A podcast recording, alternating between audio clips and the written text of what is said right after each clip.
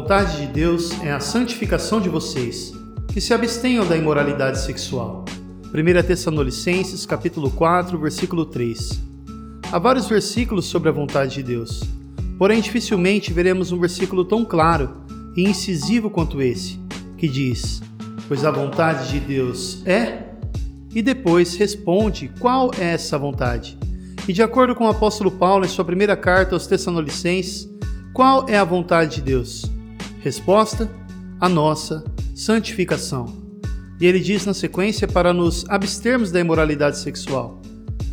Se você for ver, a maioria das exortações do apóstolo em suas cartas é sobre a imoralidade sexual, dizendo para os crentes se abster desse mal. Se formos olhar para o contexto da época, cultura grego-romana, onde a imoralidade sexual era fortemente aceita entre os pagãos, na verdade, a moralidade estava morta. Demóstenes, um orador grego, disse que os gregos têm prostitutas para o prazer, concubinas para as necessidades diárias do corpo e esposas para criar filhos. A homossexualidade também estava em alta.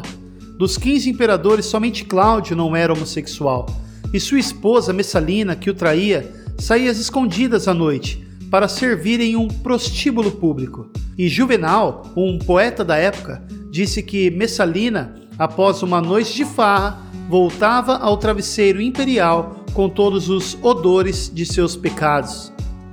Calígula cometia incesto com sua irmã. Nero teve relações com sua própria mãe, que depois ele assassinou. A prostituição era ligada à religião pagã.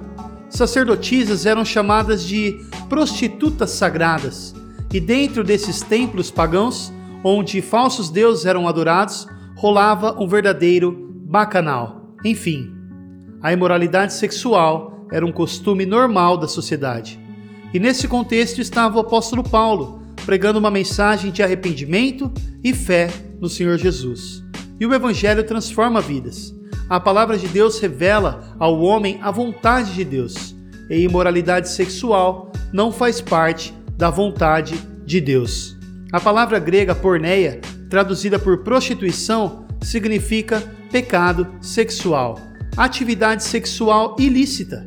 E o termo porneia refere-se a todas as relações sexuais fora daquelas que ocorrem dentro do relacionamento do casamento. Aconselho a você que leia toda a passagem de 1 Tessalonicenses capítulo 4. Na verdade, eu te exorto, pois a sua saúde espiritual sua alma depende disso.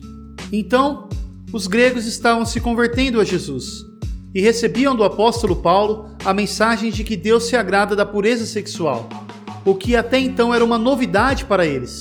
Eles estavam recebendo a palavra de Deus. Nós, porém, já temos a palavra de Deus em mãos.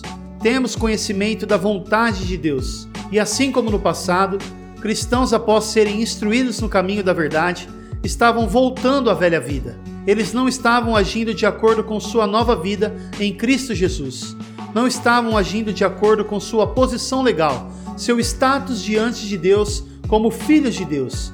O apóstolo Paulo escreveu para os Efésios assim: Quanto à antiga maneira de viver, vocês foram ensinados a despir-se do velho homem, que se corrompe por desejos enganosos, para serem renovados no modo de pensar e a revestir-se do novo homem, criado para ser semelhante a Deus, em justiça e santidade provenientes da verdade. Efésios 4, versículos 22 a 24. E assim como no passado, cristãos hoje em dia não têm agido de acordo com sua posição em Cristo Jesus. Que Deus nos ajude a vivermos nesse mundo tão imoral ou pior do que o mundo do primeiro século depois de Cristo. Vivemos em uma sociedade bombardeada pela imundície e eu não preciso dizer nada, pois todos nós observamos a podridão. E muitos cristãos são tentados na área sexual, inclusive eu. Eu já tive problemas com a pornografia antes da minha conversão. Eu era literalmente um escravo da pornografia. E mesmo após a conversão e até mesmo após o casamento, não deixamos de ser tentados na área sexual. Estou gravando essa mensagem pois tenho caminhado com jovens solteiros, discipulando-os. Frequentemente nos reunimos para nos alimentarmos da palavra de Deus. E eu sei que eles têm prazer na lei de Deus, porém muitas vezes eles têm perdido a batalha contra a pornografia. E como diz John Piper, o cristão vive uma batalha interna e devemos fazer guerra contra o pecado. Por isso planejo gravar uma série de devocionais para ajudar você que luta contra a porneia. E o título dessa série é Deus acima da pornografia. Meu objetivo é que você volte a ter alegria. A verdadeira alegria que é estar perto da verdadeira fonte da alegria, que é Deus. Pois o pecado faz separação entre nós e Deus, prejudica a nossa comunhão.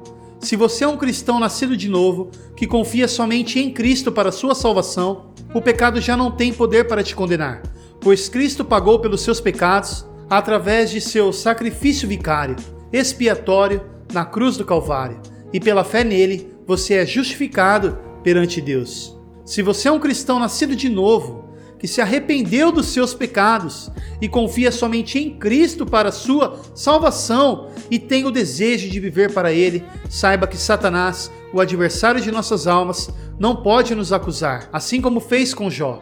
Não pode nos acusar diante de Deus se estivermos em Cristo, porém pode acusar nossa consciência.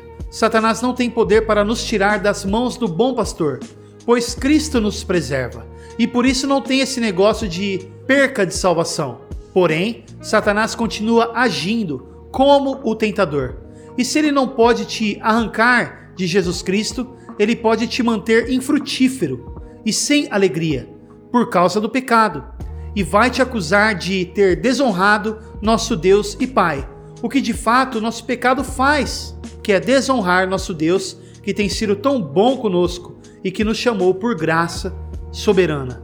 Satanás é o tentador, porém nós somos culpados por dar ouvidos às suas malignas sugestões. Por isso temos que lutar contra as suas ciladas também e ter consciência de nosso pecado. Que Deus me ajude, meus irmãos, nesse projeto de mensagens devocionais, para juntos lutarmos contra o pecado, em especial a pornografia. Que Deus te ajude, que Deus nos ajude. Orem por mim, orem por vocês, principalmente me ajudem a espalhar essas mensagens que serão fundamentadas na palavra de Deus, que é viva e eficaz, e mais penetrante do que espada de dois gumes, e penetra até a divisão da alma e do espírito, e das juntas e medulas, e é apta para discernir os pensamentos e intenções do coração. Hebreus 4:12.